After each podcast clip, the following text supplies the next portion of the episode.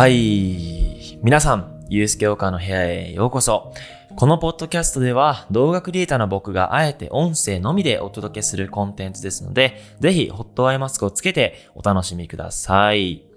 はい。今日はね、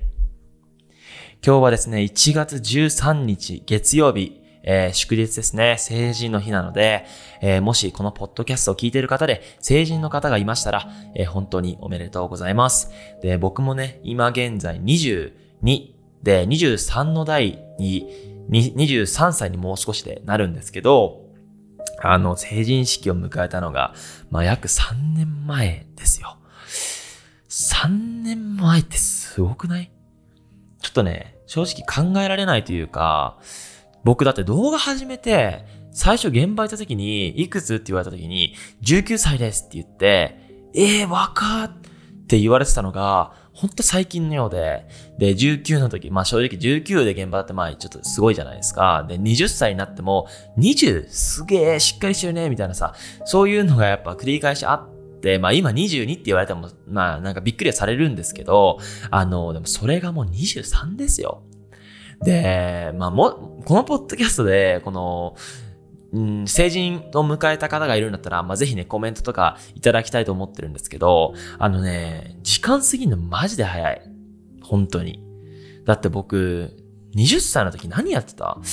それこそミャンマーとか、あのー香港とか、そういった多分クラブ系のあの動画制作をコミットしてやってる時で、まだ制作をバンバンやりたいみたいな、動画にとりとりあえず関わりたいみたいな段階で、もういろんななんか仕事をね、させていただいたんですけど、そっから2年で、まあ今に至るってことを考えると、スピード感、まあある意味でスピード感めっちゃ速いし、悪い意味だとマジで一瞬で、えー、年取ってしまうなっていう印象ですね。で、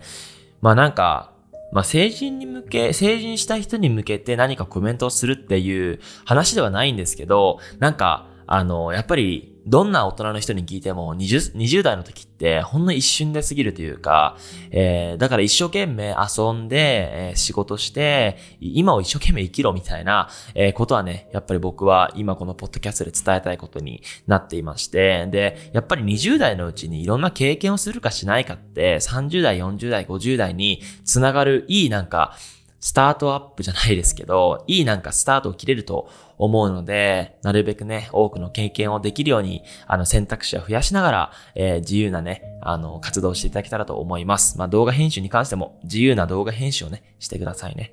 はい。まあ、そんな感じ、ちょっと、あの、本題からずれるんですけど、実はですね、皆さん、これ、俺正直メインチャンネルで、あの、急に発信しようと思ってたんですけど、このポッドキャストと、えーこの YouTube のサブチャンネルを見ている人だけに、あのお伝えする内緒の話ですよ。言わないでください。見てください。じゃん。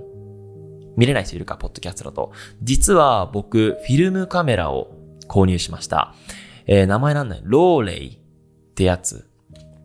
を購入したんですけど、あのちなみに今日購入してきました。で、フィルムカメラ俺ずっと欲しくて、なんかこの、わかります？動画クリエイターって完全デジタルなんですよ。まだフォトグラファーだったら、ちゃんとこの印刷をして、物質として残して誰かに、あの、肌で触れさせて渡渡すみたいな形が多分取ってるので、フォトグラファーの方多いと思うんですけど、動画クリエイターって、俺 DVD に書き起こしたこともないし、全部デジタルなんですよ。自分がこうやって撮影したものをスマートフォン、PC を通して誰かに届けるみたいな、えー形式をとっていたので、なんか物質を通して誰かに何々を渡すとか、形に残すってことをしたことがないんですよね。で、僕の夢は動画っていうものをそういった物質に残すってことは、えー一つね、えーまあ、目標ではあるんですけど、なんかデジタルっていう人間だからこそ、なんかこういうフィルムというか、なんかデジタルというか、あの、フィルムというか形に残る、えー、まあ、コンテンツを取れるものにすごい価値を感じていて、えー購入させていただきました。で、これもね、35ミリの、あの、フィルムで、一番コンパクトと言われるぐらい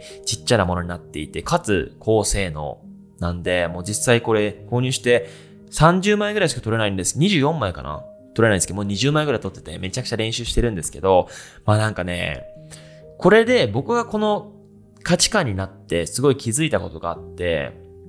というのは、あの、このフィルムって、フィルムカメラって、言っちゃえばこの写真が出てきた時にはもう一世を風靡したというか、もう、店あちらこちらになんかこういう現像するスポットがあったらしいんですよね。けど、やっぱりこういうデジタル、デジタルカメラが普及した瞬間に、このフィルムカメラの需要が圧倒的に下がったんですよね。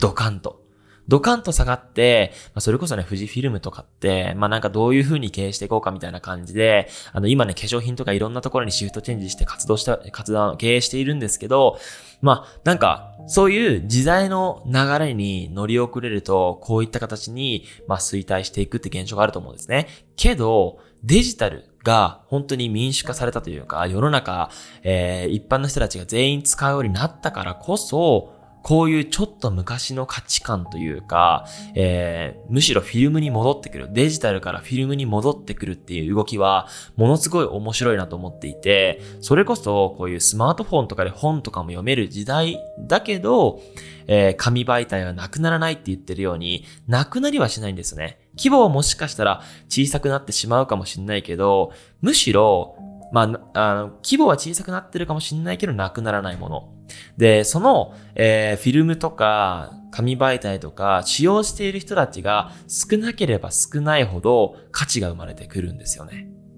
っていうふうに思っていて、で、僕ってやっぱり、あの、会社もね、起こしていたり、動画クリエイターとしても誰もが作ったことないものを作りたいという思いだったり、やっぱり他の人たちとは一緒になりたくないって言ったらすごいなんか挑発的なんですけど、誰もがしたことないようなことをしたいって思いがあるんですね。なので、希少価値とか、えー、誰もがやってないことっていうものにすごく興味がも、興味を持っていて、で、動画クリエイターでこうやってフィルムとかを使って撮ってる人たちも、なんかそんな多くないので、なんかある意味その自分のブランディングとしても、なんか、あの、デジタルで戦っているからこそ、なんか形に残すものを作りたいなっていう思いもあって、こんな感じでね、フィルムを買わせていただきました。で、これはね、本当にここのポッドキャストとサブチャンネルだけの秘密でして、メインチャンネルでしっかりフィルムカメラ買いましたみたいな感じで、今のフレーズをね、話させていただくので、ただちょっと、あの、皆さんにね、早く ごめんなさい。皆さんに早くね、お伝えしたくて、あの、こんな感じで先走って収録させていただきました。で、もしね、このポッドキャストを聞いてる方がいたら、あの、このフィルムカメラね、あの、すごくいいと思うので、ぜひチェックしてみてください。ただ、僕もね、これ使用して、あの、今のは、僕がフィルムカメラを買ったきっかけ、あとは、その、まあ、本質的な部分を話したんですけど、もう一つポジティブなこと、えー、ポジティブなことがあって、動画クリエイターの僕って、ある意味、やっぱりカメラのこの ISO 感度、F 値、シャッタースピード、焦点距離、みたいな感じで、いろいろとやっぱ頭の中で考えて撮ってはいるんですけど、やっぱり動画って、そういうなんか、ハイクオリティというか、ハイスペックのものが多いので、結構カメラに頼っちゃってるんですよね。カメラに頼ってることが多くて、けどこのフィルムカメラって面白くて、F 値全部自分で調整、シャッタースピード自分で調整、えー、っと、焦点距離。自分で調整、シャッターを押すの巻くのも自分、フィルム変えるのも自分、みたいな感じで全部自分でやるんですよね。で、それがね、本当になんか面白いなと思っていて、何がポジティブかっていうと、シンプルに技術が上がるんですよ。なんか、あの、こういう環境だったらシャッタースピードこんぐらいがいいな、みたいな。F 値これぐらいがいい。で、焦点距離、あそこの距離って1メートルぐらいだからこんぐらいに絞っとこう、みたいな。絞るというか焦点距離合わせとこう、みたいな感じで、すべて自分で操作できるんで、この一つ一つの要素に対しての感度が上がるというか、多分それって、まだこれフィルムこうやって使ってまだ間もないし、動画これから撮ったことない、まだ撮ってないんですけど、なんか間違いなくこの感度って動画クリエイティブにも活かせるなって思ったんで、まあそれも込みで皆さんにね、お話しさせていただきました。で、このポッドキャストは多分ね、僕メインチャンネルでも同じこと話すと思うので、今度はね、僕が実際にこのフィルムで撮ったデータも交えながら、えー、配信させていただくので、その動画もね、楽しみに待っていただけたらと思います。で、このポッドキャストもね、かなり、あの、全然なんか、あの、メインチャンネルの YouTube は企画考えなきゃいけないとか、まあ、しっかり喋んなきゃみたいな感じで思ってるんですけど、このポッドキャストは、まあ、準備運動としてもいいし、なんか気軽に話すって、まあ、すっげえ気が楽なんで、もしこのポッドキャストとか、あの、YouTube のサブチャンネルの動画がね、めちゃくちゃ伸びてきたら、俺もう編集とかせずにこのスタイルでずっとやっていこうかなみたいな感じで、えー、正直思っちゃってるので、まあなんかね、引き続き、まあこういった常に紆余曲折、いろんな変化をしながら柔軟に活動していきますので、今後ともよろしくお願いいたします。そんな感じで皆さん、今日もお聴きいただきありがとうございました。さようなら。